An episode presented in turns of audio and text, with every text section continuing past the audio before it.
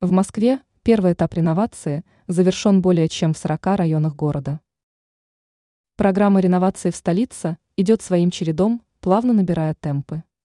И, видимо, реализация программы завершится ранее обозначенных изначально сроков. Это вопрос уже был недавно рассмотрен на совещании у мэра Москвы Сергея Собянина, где была поставлена задача увеличить темпы реализации программы в двух раза.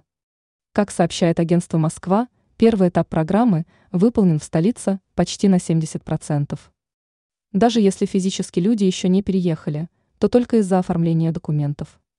И оформление документов в ближайшее время будет ускорено, поскольку большинство процедур можно будет осуществить в электронном виде. В любом случае темпы строительства растут, а учитывая, как начала буксовать ипотека, некоторые застройщики могут предложить свои услуги. Ранее мы уже сообщали, что правительство города подвело итоги реализации программы в 2023 году, и результаты очень хорошие. Благодаря оптимизации документооборота темпы реализации программы в ближайшее время могут существенно ускориться.